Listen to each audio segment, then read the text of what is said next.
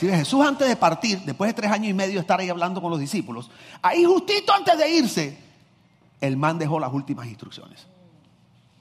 Las que él no quería que la gente se olvidara. Entonces, esas instrucciones están en Mateo 28, 18. Mira cómo dice. Dice, pero él, hablando de Jesús, se acercó y les dijo, Dios me ha dado todo el poder para gobernar en todo el universo. Ah, casi nada. Ustedes vayan y hagan más discípulos míos en todos los países de la tierra. Qué chévere suena esta versión, ¿verdad? Bautícenlos en el nombre del Padre, del Hijo y del Espíritu Santo. Enséñenles a obedecer todo lo que yo les he enseñado. Yo estaré siempre con ustedes hasta el fin del mundo. Esto es lo que bíblicamente o en la iglesia se conoce como la gran comisión.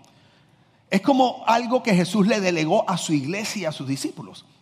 La gran comisión, básicamente, Jesús le dice, vayan y hagan más discípulos míos en todos los países de la tierra. Entonces, vayan y hagan más discípulos. Eso es lo que yo quiero que ustedes hagan.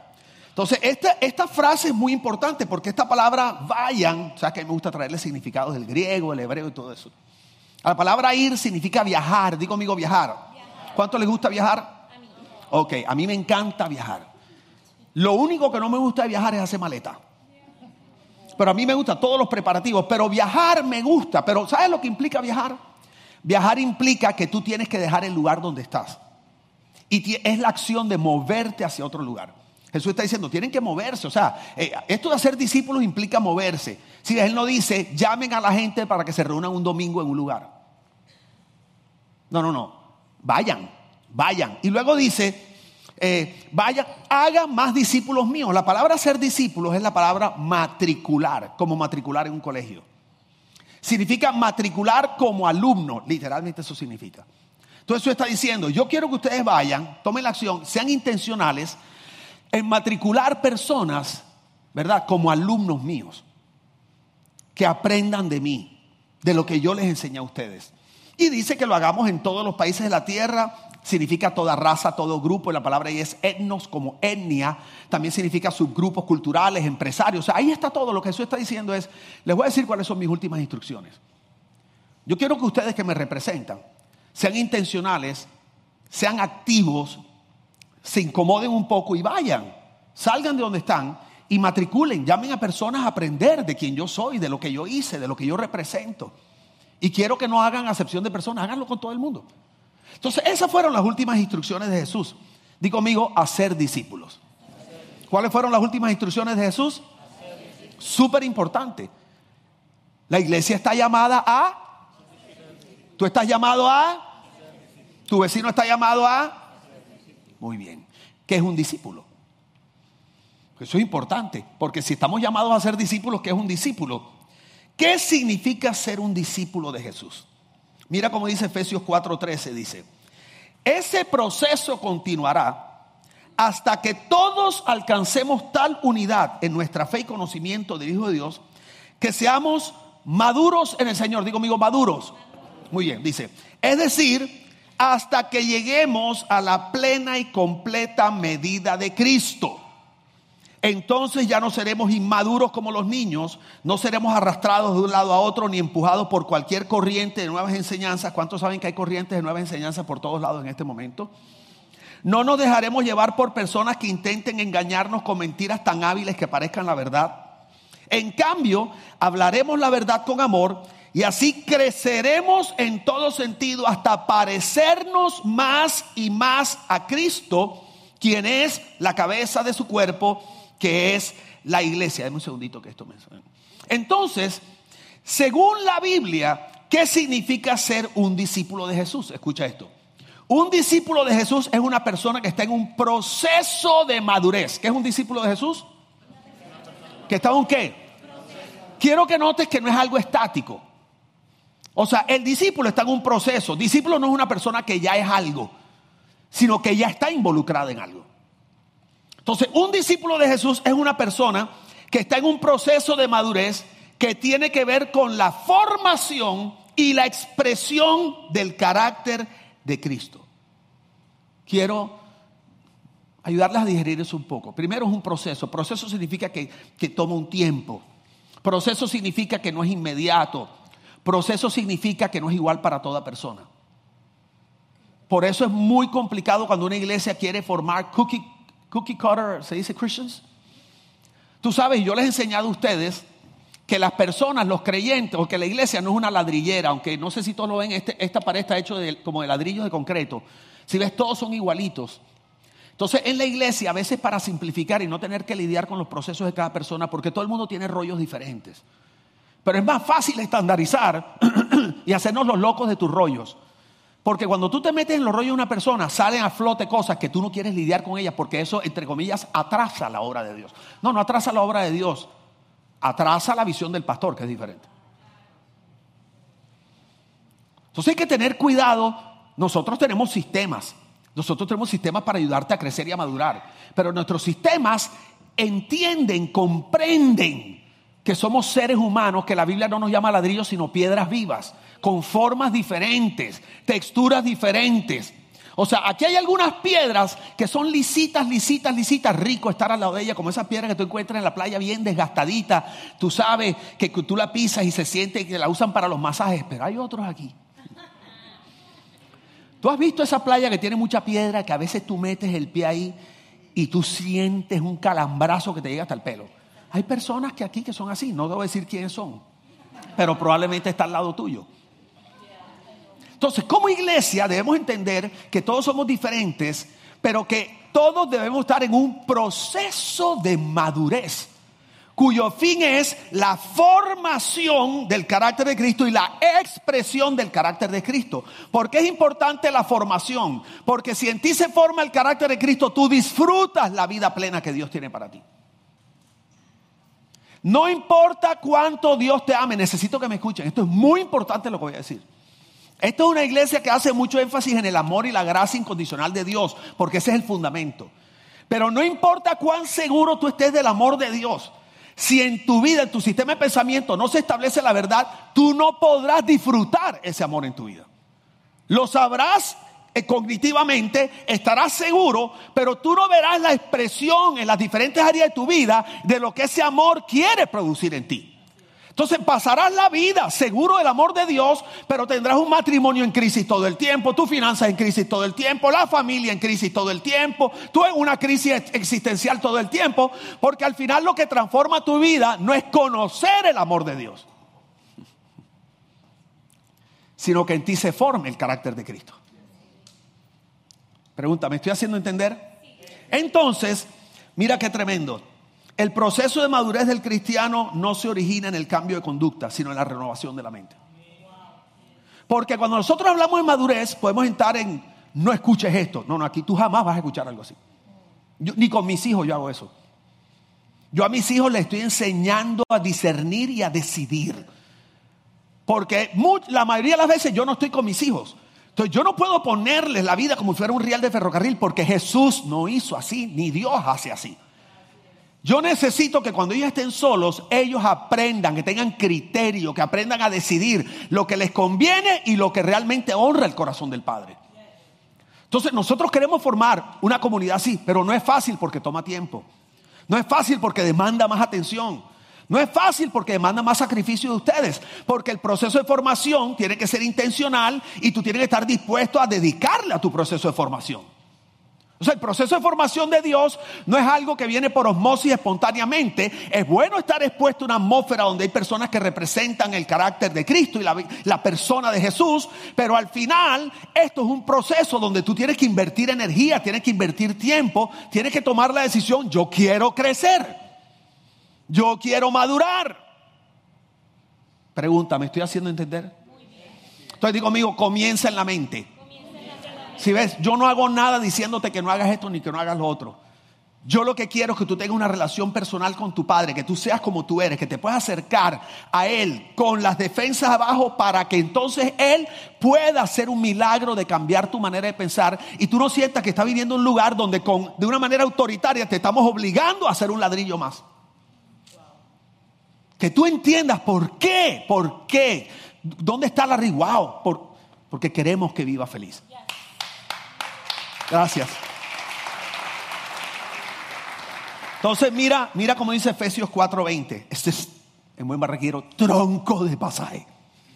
Dice, pero eso no es, porque viene Pablo, está como hablándole a unos creyentes que eran creyentes, pero en su vida parece que había áreas que él decía, hmm, una de estas cosas no es como las... O sea, ellos dicen, yo sé que son hijos del Padre. Es como un, hijo, por ejemplo, yo soy hijo de mi padre, José Víctor Dugán, y cuando a mí la gente me veía haciendo travesura en la calle, decía, espérate, pero es que eso no representa a su papá. Nadie dijo, él no es hijo de José Víctor Durán, pero sí pudieron haber dicho cosas como, no parece hijo de José Víctor Durán. La iglesia se va al otro extremo. La iglesia cuando ve a alguien comportándose mal, asume que no son hijos, que no son creyentes. Aquí, aquí lo que está en cuestión, o sea, lo que estamos cuestionando no es tu relación con Dios, no es si eres o no eres, si eres salvo o no eres. No, no, no. Es si tu vida representa a quien tú eres. Son dos cosas diferentes. Entonces, Pablo les está hablando y dice, pero eso no es lo que ustedes aprendieron acerca de Cristo. O sea, ¿qué pasa? O sea, usted, le estoy notando cosas en ustedes que, que no son congruentes con el Cristo que ustedes representan. Si de veras han escuchado acerca del Señor y han aprendido a vivir como Él, saben que la verdad está en Jesús. ¿Dónde está la verdad? Jesús dice, por ello, o sea, por eso, Quítense como si se tratara de ropa vieja, su naturaleza tan corrompida por los malos deseos. Renueven sus actitudes y pensamientos. Sí, revístanse de la nueva naturaleza que Dios creó para que sean como Él, verdaderamente justos e íntegros. Usted Pablo está diciendo, esto es un problema de representación, de imagen. Ustedes son hijos, pero no están viviendo como eso. Y el problema es que no han renovado sus actitudes y pensamientos. Es un asunto del corazón. Desvestirse de la vieja manera de vivir y vestirse de la nueva manera de vivir no es un asunto de hábitos. No es un asunto de modificación de conducta. Es un asunto de renovar tu manera de pensar. Porque la Biblia dice que como el hombre piensa, así vive. Dios no está en el negocio de maquillar muertos. Yo les he contado este ejemplo antes, pero es que es tan bueno que se lo voy a contar otra vez. Yo he estado en tanta velación. Tengo un PhD en velación. No me alegra, pero es la realidad. Yo nunca he estado en una velación. Tú sabes que está el ataúd, ahí algunos lo abren. Y tú llegas y tú ves que las personas cuando está abierto llegan enseguida para ver. Para ver cómo quedó, no sé, la tía Pancha. Ay, siempre dicen lo mismo, 100% dicen, no se parece. Pero la maquillaron con el mismo maquillaje que usó Pancha toda la vida. Le pusieron su ropa. Yo entiendo que hay personas que mueren de una manera dramática, pero no sé, Pancha se murió durmiendo. Hizo nada más así, le apagaron el switch y ya. No hubo nada traumático, pero no se parece. ¿Sabes por qué? Porque está muerta. O sea, lo que quiero decirte es que no importa cuánto la maquilles, maquillarla no la hace una persona viva. Queremos que luzca presentable, pero la realidad es que con eso estamos viendo, queremos recordarla como cuando estaba viva, pero hay un problema, ya no está viva, está muerta. Y la iglesia se la pasa maquillando muertos. Si ves, los maquillamos de, de cristianos que oyen cierta música, se ponen cierta ropa, hablan de cierta manera. Y el problema es que ese maquillaje ni siquiera representa a Jesús. Jesús no venía varón de Dios y rasanda la calle le La gloria. No, no, Jesús no hablaba así. Jesús hablaba normal, como todo el mundo. Sí, es porque Jesús no tenía un maquillaje. Jesús tenía la vida de Dios y del Espíritu. Entonces, lo que reflejaba, lo que representaba a Jesús no era su manera de vestir. Pero como la iglesia, en su religiosidad, no entiende lo que es la vida del hijo, está tratando de maquillarse a mí y maquillar a la gente para ver si podemos mostrar a Jesús. Y lo que estamos mostrando es puras normas, un código moralista, o sea, psicología. No tengo nada con la psicología, pero la psicología y la vida de Cristo no es lo mismo. Entonces hablamos, no tal cosa. Tú, yo no escucho Bad Bunny.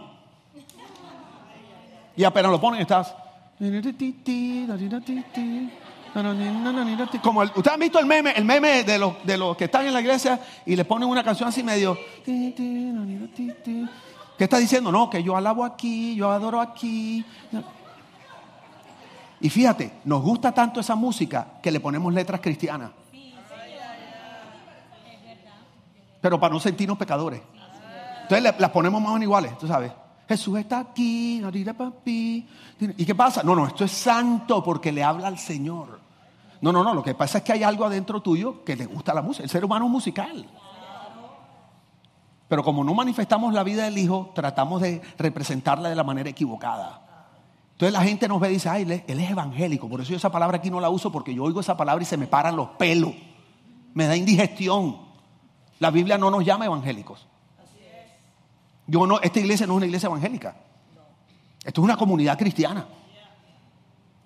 Pero cuando la gente te dice, ay, mira, él es evangélico, entonces parece vivo. De lejos. De lejos. Tú ves a Pancha en el. De lejos. Como en Puerto Rico. ¿Usted ha visto los funerales en Puerto Rico ahora? Que ponen a los manes en moto y todo. Y los ponen en un mecedor así. Como haciendo lo que hacían cuando estaban vivos. Es lo mismo. Yo quiero recordarlo como cuando está vivo, pero no está vivo. Entonces, si tú lo ves de lejos, hermano, porque los pones así, con lente, tú sabes, cigarrillito hermano, y tú ya, ajá, guancho. Pero cuando te acercas, entre más te acercas, te das cuenta que más ausencia de vida hay. ¿Qué quiero decirte? No podemos falsificar la vida del hijo con maquillaje ni con conductas. Es un asunto de cambiar la manera de pensar no de cambiar la manera de vestir. ¿Tú sabes cuánta gente yo conozco que habla evangélico y su corazón está totalmente alejado de Dios? ¿Tú sabes cuánta gente? Te voy a dar una clave. Cuando tú escuchas un líder cristiano que habla mucho de un tema, por ahí es por donde el man peca. Cuando tú escuchas un líder evangélico que le da a los gays por todos lados, por ahí es la cosa. Cuando escucho un libro mágico que habla de inmoralidad sexual por todos lados, que habla del robo, cuando tú lo ves que está ahí, taca, taca, taca, ¿sabe qué? Se está autopredicando. Porque la Biblia dice que la abundancia del corazón habla la boca. Y él está tratando de poner un marco religioso para él dejar de hacer lo que él ve como pecado. Están así. Ahora van a decir, vamos a ver las predicas de José Víctor para qué es lo que él va a estar predicando últimamente.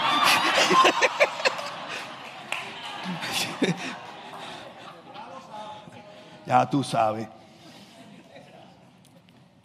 Hoy, mira esto que tremendo. El discipulado consiste, escucha esto, esta es la frase de la enseñanza. El discipulado consiste en renovar nuestra manera de pensar con la verdad de Dios para que cambien nuestras actitudes y podamos expresar la vida de Jesús. El discipulado consiste en renovar nuestra manera de para que cambien nuestras, ah, perdón, nuestra manera de pensar con la verdad de Dios. Eso es clave, porque tú no puedes expresar la vida de Jesús sino por la verdad de Dios. Entonces, renovar nuestra manera de pensar con qué? ¿Para qué? Para que cambien nuestras y eso nos capacita para qué? No solamente expresarla para afuera, para que la vean tus hijos, tus compañeros. Que, perdóneme, que ven la incongruencia. Tú eres cristiano. Tú eres cristiana. O sea, yo quiero decirles algo. Esto no se trata de cuánto Dios nos ama, pero nosotros somos representantes de Dios. Hay gente que nunca va a abrir una Biblia y tú eres la única Biblia que van a leer en su vida. Procúrate que lean una buena versión. O sea, que cuando te lean, les dé a acercarse a Dios. Escúchame, quiero decirte algo muy fuerte. No puede ser solo con amor. Es gracia, amor y verdad. Porque si la iglesia solo es amor y no tiene verdad, ellos van a querer acercarse a Dios, pero no van a estar capacitados para abrazar la verdad de Dios. Eso sonó espectacularmente. Sonó del alma, eso le vino de adentro así. Pregunta, ¿me estoy haciendo entender? Oye, está, lo que la humanidad necesita no es asistir a una reunión espiritual el domingo, sino ver a Jesús. Lo que la humanidad necesita no es asistir a una reunión espiritual el domingo, o el día que sea, si no ver a Jesús. Mira cómo dice Romanos 8, 18. Porque el anhelo profundo de la creación es aguardar ansiosamente la revelación de los hijos de Dios. O sea, en la creación, por diseño divino, el corazón de la humanidad anhela ver a Dios. Anhela ver la representación, la expresión del amor del Padre y de la vida del Padre. No solo el amor, el amor y la vida y la creación en su corazón, todos los seres humanos tienen algo que encaja y que anhela y que tiene sed de eso. Entonces nosotros tenemos que tener cuidado de no creer o de creer que lo que va a satisfacer ese vacío, esa es traerlos aquí. Venir aquí es bueno, pero eso no es lo que busca el corazón del ser humano. El ser humano quiere comunidad, el ser humano le gusta, hay algo que quiere trascender espiritualmente. Yo entiendo todo eso, pero lo que anhela el corazón es la revelación, la manifestación, la expresión de los hijos de Dios.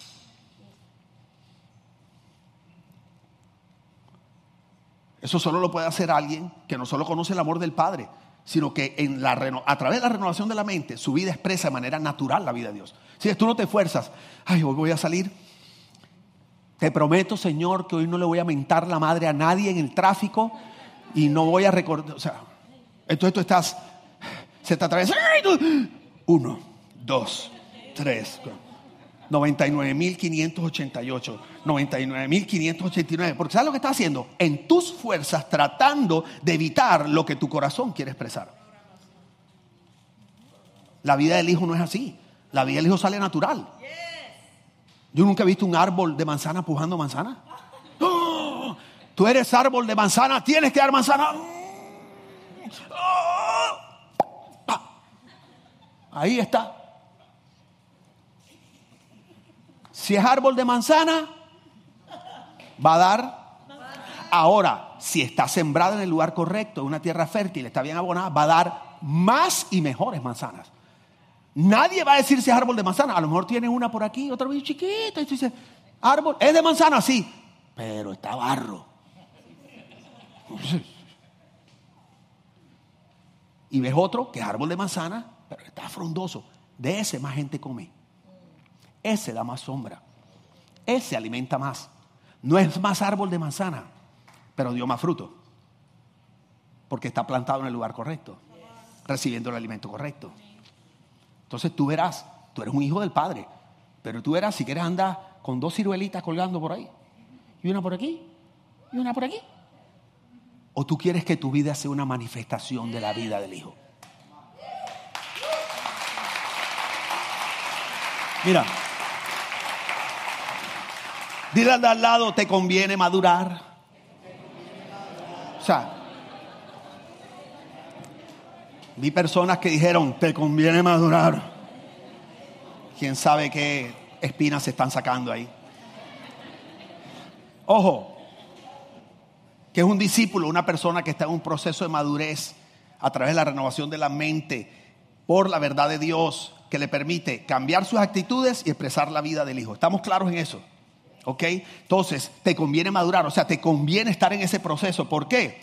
Porque las personas que están en ese proceso de renovación, esas personas, yo puse aquí algo tremendo, yo puse, tienen estabilidad emocional. Tú puedes ser una persona que conoce perfectamente el amor de Dios y ser el propio que anda del timbo al tambo, que cualquier medio mentira que le tiran se la come, se mete en todas las pirámides que encuentra. Tú sabes, no, que me encontré el negocio que te va a hacer millonario. ¿Cuánto es mil y qué caro? Pero ¿a dónde pago? No tienen discernimiento, no toman buenas decisiones porque en el momento que algo les mueve los impulsos emocionales, salen corriendo. Y así te casaste.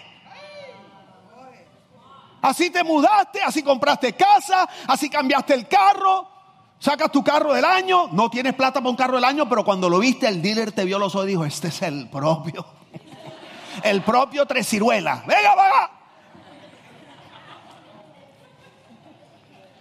Y te tiene 10 horas que te cansa. ¿Cuántos dealers de carros sabes lo que refiere? Y ya tú a las 10 horas dices, ¿a dónde pago? ¿Cuánto pago? ¿Qué pago? ¿Sí o no? ¿A dónde firmo? Van a ser 3 mil al mes. Uy, qué barato, ¿a dónde firmo? Y tú sales con tu carrito que no corresponde ni a lo que tu trabajo, lo que ganas ni nada, pero sales con una satisfacción hasta que llega la primera cuenta. Y sales en tu carro ¡ah! y a los cuatro meses te pasa el modelo 23 al lado. Entre los viles y el modelo 23 te da una rabia y empiezas a odiar el carro que te daba tanta alegría. Y yo me acuerdo que nos pasó con un muchacho que ya murió, se compró un Mustang verde, me acuerdo yo, Max. Los primeros tres meses y después decía, ¿cómo me deshago? Y me decía, la vaca verde, el green cow, se me come todo el dinero de mi salario de green cow. I hate the green cow. Pero dos meses antes estaba en South Beach. Ah,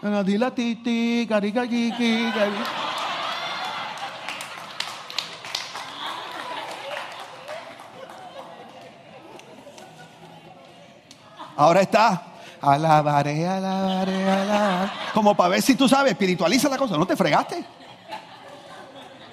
Entonces madurar te permite tomar buenas decisiones porque te da estabilidad emocional. La persona madura.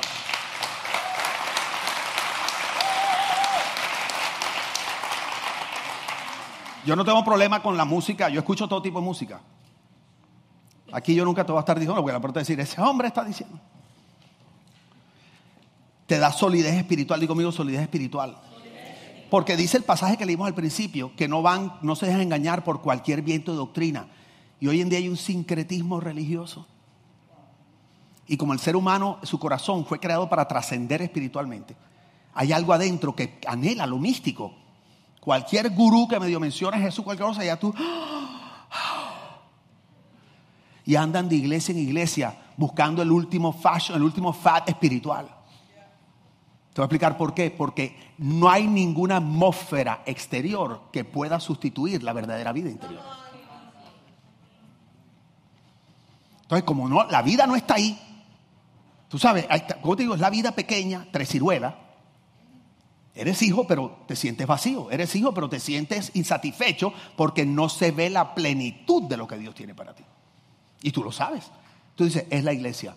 Aquí ya no me siento ministrado. Abrieron una iglesia nueva aquí, de verdad. Tienen la última revelación. Se llama el rugido del león. Como ahora todos los nombres son en inglés, la iglesia se llama Roar. Wow. Wow. Y tienes que ver el pastor, parece el león de los Thundercats. Una cosa así.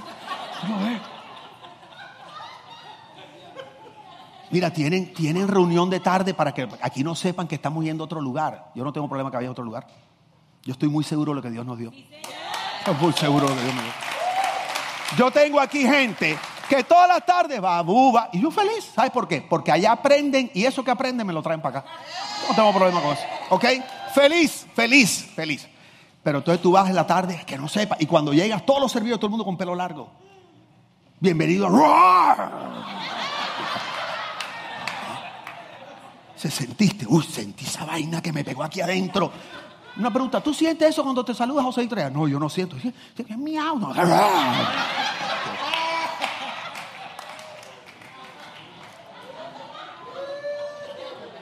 Y todos los amigos, las canciones, a los tres meses, hipoternia que tiene de tanto ruido aquí.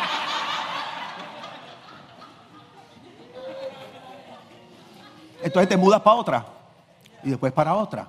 Y llega un momento que te frustras con Dios. Y dices, Dios no es lo que yo necesito. Y te apartas.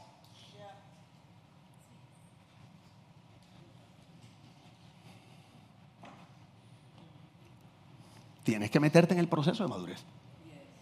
Tienes que tomar la decisión de cambiar tu manera de pensar. Ser un discípulo te permite mostrar a Jesús como es. No importa dónde tú estés. La gente quiere ver a un Jesús real, amoroso, humano, metido en todos los lugares. Pero hey, ojo,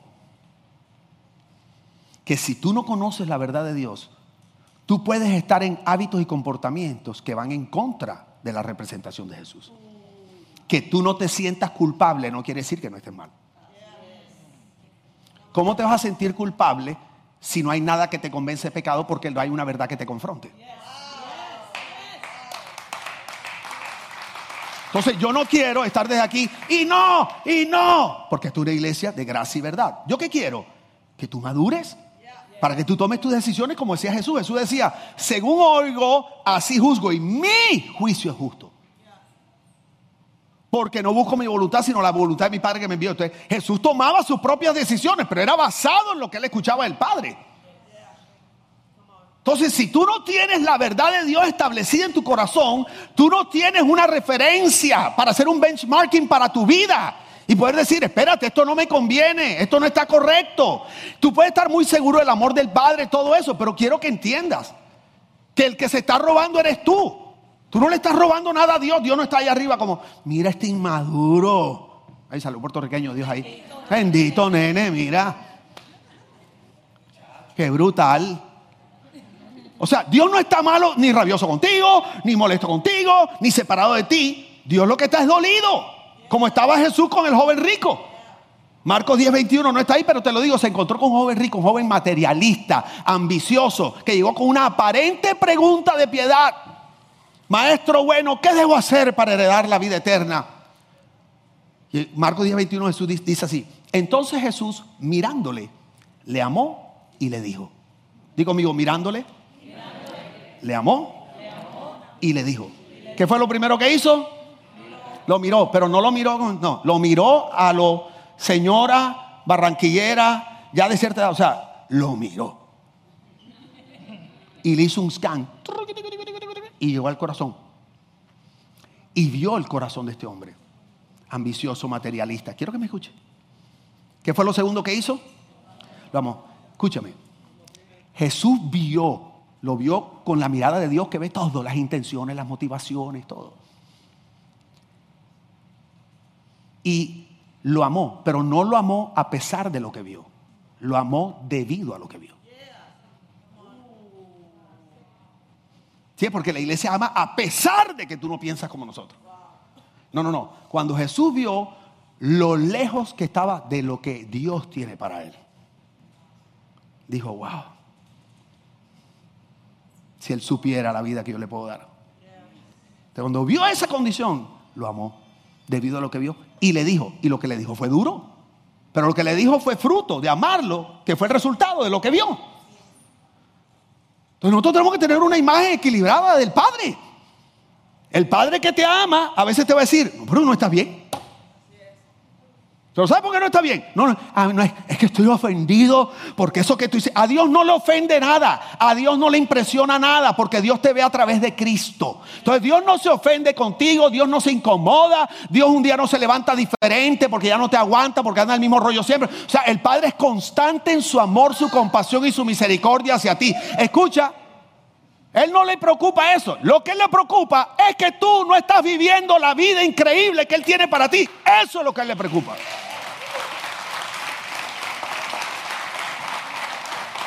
Y es como un papá. Todo papá con sus hijos que ven al hijo va a tomar una mala decisión.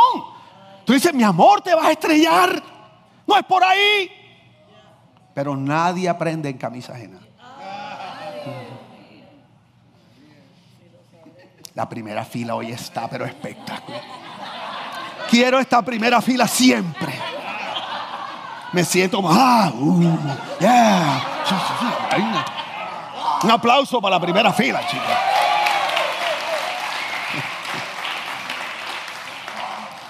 Hemos entendido. Roar.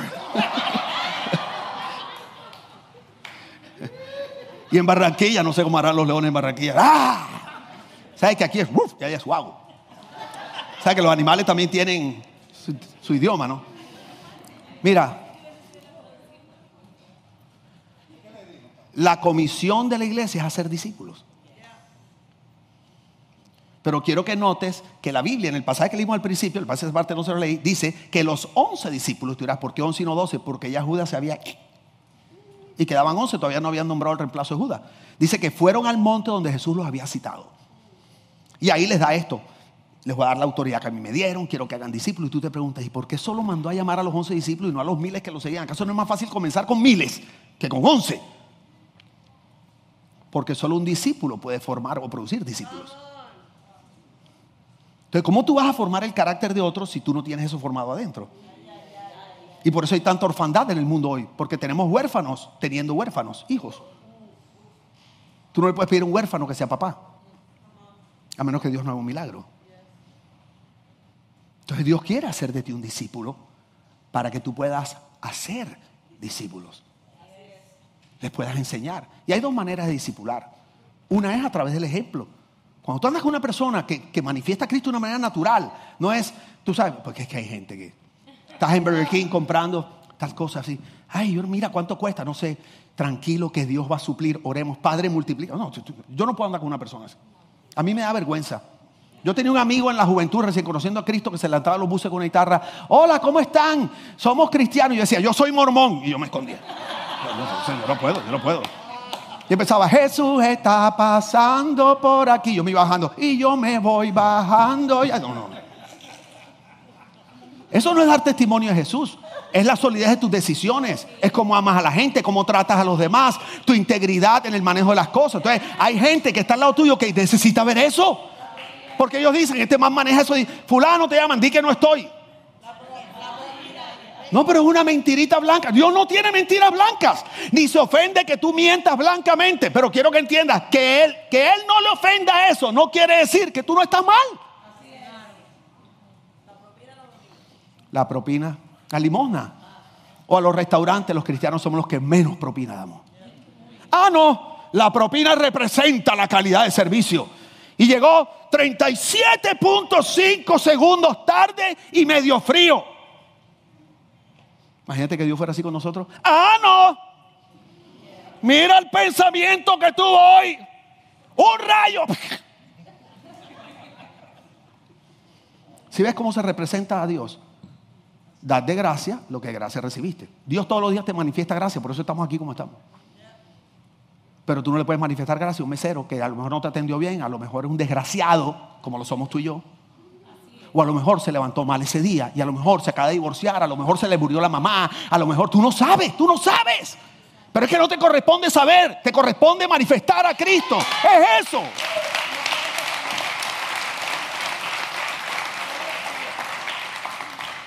Y ya lo último, la manera, porque es que en esta enseñanza de hoy es que todos somos discipuladores. Pero tú piensas que discipulador es el megamaestro. Ay, pastor, yo no he estudiado teología. Pastor, yo no. Tu vida disipula. Y si quieres ir un paso más allá, tú puedes un día decir, yo quiero dirigir un e-group. ¿Qué son los e-groups? Los e-groups son grupos pequeños que tenemos en iglesia donde formamos a la gente sistemáticamente. Gracias. Ay, perdón. Gracias, tan linda. No lo iba a hacer, pero ya que me lo pasaron. Aquí están los códigos, los QR codes de todo el sistema que tenemos en iglesia para ayudarte a madurar. Están en la silla. Pero ¿sabes qué pasa? Que es más fácil decir amén.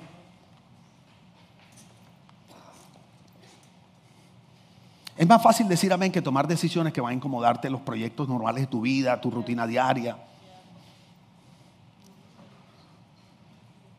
Y sea en las cosas cristianas o en las cosas de la sociedad común y corriente, nadie logra grandes cosas sin pagar un sacrificio. Yo creo que hay un favor de Dios sobre nosotros simplemente por ser sus hijos. Es un favor. Pero yo creo que hay un favor diferente por ser hijos responsables, intencionales, dispuestos a hacer algo diferente. Hasta el ser humano reconoce eso. Yo a mis hijos los amo incondicionalmente, a ustedes. Yo conozco gente aquí con unos, unos chicharrones. Y tú no entras un domingo y yo te digo, por lo menos viniste. No, yo te recibo. ¿Sabes por qué? Porque lo mejor es que viniste.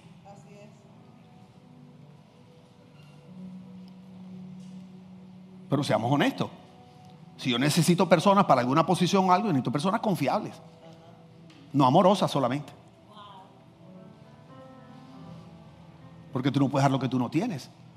Y yo tengo aquí personas recién que conocen al Señor. Quiero decirte, aquí hay personas que sirven que ni siquiera son creyentes.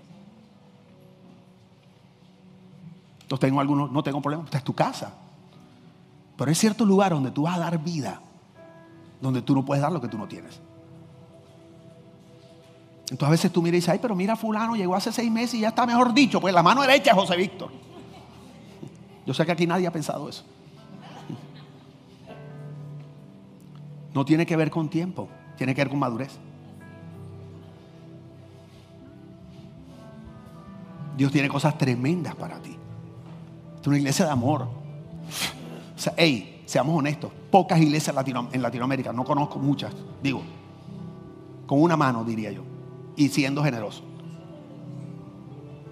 Donde realmente seamos un lugar para todos. Aquí hay ateos que vienen, todos los domingos están aquí. Será el de, la camisa gris, la camisa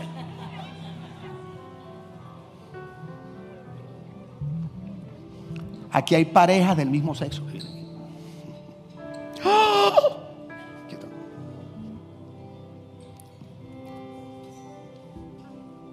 Aquí hay de todo. Porque es un lugar para todos. Pero se enseña la verdad de Dios.